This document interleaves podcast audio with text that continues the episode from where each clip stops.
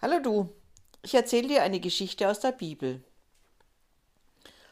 Noch lange habe ich, die Maria Magdalena, über das Erlebnis mit den vielen Menschen in der Einöde am See Genezareth nachdenken müssen.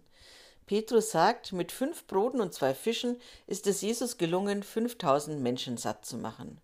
Und wir haben viele Körbe mit Resten eingesammelt. Eigentlich wollten wir Freunde von Jesus damals ja mit ihm alleine sein. Doch dann haben die Menschen uns im Boot auf dem See gesehen und sind uns am Ufer hinterhergelaufen. Als wir anlegten, waren sie schon alle da. Jesus hat damals gesagt, schaut euch die Menschen an, sie wirken wie eine Schafherde ohne Hirten, so verlassen und so einsam, so ohne Ziel und Orientierung. Es ist unglaublich, wie Jesus spürt, wie es um die Menschen steht, wie er merkt, was sie brauchen. Er hat so einen guten Blick auf die, die zu ihm kommen. Heute war das wieder so, wenn auch ganz anders. Wir haben den See Genezareth verlassen und sind auf dem weiten Weg nach Jerusalem. Dort wollen wir im Tempel das Passafest, unser wichtigstes Fest, gemeinsam feiern. Ich freue mich schon drauf. Doch der Weg ist weit und steinig, oft ist es sehr trocken und heiß und manchmal geht es auch ordentlich bergauf. So richtig vorwärts kommen wir jedoch nicht. In jedem Ort gibt es Menschen, die schon von Jesus gehört haben und mit ihm reden wollen.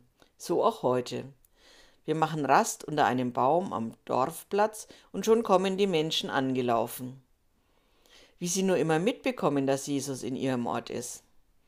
Ich richte mich schon darauf ein, dass es sein wird wie immer. Die Menschen fragen und Jesus antwortet und erzählt von Gott.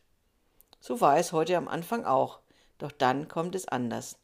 Es kommen viele Kinder angesaust. Manche werden von ihren Müttern begleitet, die tragen dann auch die Allerkleinsten mit zu Jesus. Da gibt es natürlich erst einmal eine Unruhe. Kinder sind ja lebendig. Mal stolpert eins über seine Füße oder die des Nachbarkindes und fällt hin, dann weint es und muss getröstet werden. So war es heute Nachmittag bei uns auch. So lebendig und unruhig und ein bisschen Chaos. Da hatten einige meiner Freunde ihr Problem damit. Das sind sie auch nicht gewöhnt. Also sind sie aufgestanden, haben ihre Arme ausgebreitet und sind nebeneinander wie eine Mauer auf die Kinder und deren Müttern zugegangen. Einer, ich habe nicht mitbekommen wer, hat seine Stimme erhoben und gesagt, weg da mit den Kindern, sie stören nur und machen Unruhe. Jesus hat wichtige Dinge mit den Menschen zu besprechen. Kinder, geht woanders spielen. Die ängstlichen Kinder sind gleich mal fünf Schritte zurückgewichen doch es gab auch welche, die trotzig stehen blieben und gesagt haben, wir wollen auch zu Jesus. Manche Mütter haben sie auch unterstützt und sind auch nicht gegangen. Die Freunde, die die Mauer gebildet haben, blieben wie angewurzelt stehen und wichen nicht zurück. Es gab einen Wortwechsel zwischen den Freunden, den Kindern und deren Mütter. Das entging Jesus natürlich nicht. Er stand auf, kam zu den Freunden, die wie eine Mauer da standen, und erkundigt sich, was denn los ist. Ach, nichts, sagt einer der Freunde. Das ist gleich erledigt. Wir haben die Kinder zurückgeschickt. Die stören hier nur. Und jetzt diskutieren wir mit den Trotzigen und mit den Frauen, die noch nicht gehen wollen. Doch wie gesagt, das ist gleich erledigt. Jesus legte einem der Freunde seinen Arm auf den ausgestreckten Arm und drückte ihn liebevoll nach unten. Lasst das mal mit eurer Mauer, sagte er. Und an seiner Stimme merke ich, dass er gar nicht begeistert ist von der Aktion der Freunde. Lass die Kinder zu mir kommen. Gerade für sie hat Gott das Reich Gottes bereitet. Ihr müsst werden wie die Kinder, um das Reich Gottes für euch zu begreifen. Ihr müsst wie sie auf Gott vertrauen, und das können Kinder besonders gut, viel besser als die Erwachsenen, die immer über alles nachdenken und alles abwägen. Dann ließ Jesus seine sprachlosen Freunde stehen und ging zu den Kindern. Er nahm die Kleinsten auf den Arm und drückte sie, manche kitzelte er am Kinn oder am nackigen Fuß. Den Größeren legte er die Hand auf den Kopf und segnete sie. Er sagt, Gott ist dir nahe, Gott liebt dich, vertrau auf Gott, geh mit Gottes Segen. Mit anderen spielte er eine Runde Fangen. Er lachte und alberte mit ihnen herum. Es war wunderbar. Die Mütter strahlten und waren glücklich. Nur meine wohlmeinenden Freunde standen immer noch mit offenem Mund und mit hängenden Schultern da. Sie hatten es doch gut gemeint, sie wollten Jesus doch einen Gefallen tun. Mir taten die Freunde ein wenig leid.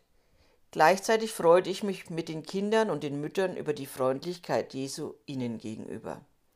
Ja, und nachzudenken hatte ich jetzt auch einiges. Wir Erwachsenen müssen werden wie die Kinder, um das Reich Gottes zu verstehen, zu erreichen und zu begreifen. Ja, wie sind Kinder denn? Ich überlege, wo ich Kinder schon erlebt habe. Kinder sind schnell zu interessieren. Sie finden einen Stein, der besonders ausschaut, und schon ist dieser Stein der Mittelpunkt ihres Interesses. Kinder sind kontaktfreudig. Treffen sie ein fremdes Kind, so schauen sie sich interessiert an und nach kurzer Weile haben sie miteinander zu tun. Sie tollen miteinander rum, necken sich und lachen miteinander. Oder wenn ein Kind einen Hund trifft und mit ihm spielt, kann es sein, dass es im Überschwang den Hund einfach küsst. Kinder entdecken ständig, dass das Leben voller Wunder ist und dass sie diese Wunder entdecken können. Die Schönheit der Erde im Stein, die gegenseitige Achtung, auch wenn man sich noch gar nicht gut kennt, und die Liebe zu einem Geschöpf Gottes. Ja, Jesus hat recht, wir können viel von den Kindern lernen, Sachen, die wir schon lange vergessen haben. Als wir unsere Pause im Schatten des Baumes beendet haben und weiterziehen, haben wir miteinander viel zu reden. Spannend ist, wie wird das Reich Gottes aussehen? Oder was sehen wir jetzt schon vom Reich Gottes? Also ich habe heute gelernt, Jesus liebt Kinder, die sind Gott besonders nahe. Und nächste Woche erlebt Maria Magdalena, wie die vier Freunde des Gelähmten sich für ihn einsetzen und dann passieren zwei Wunder.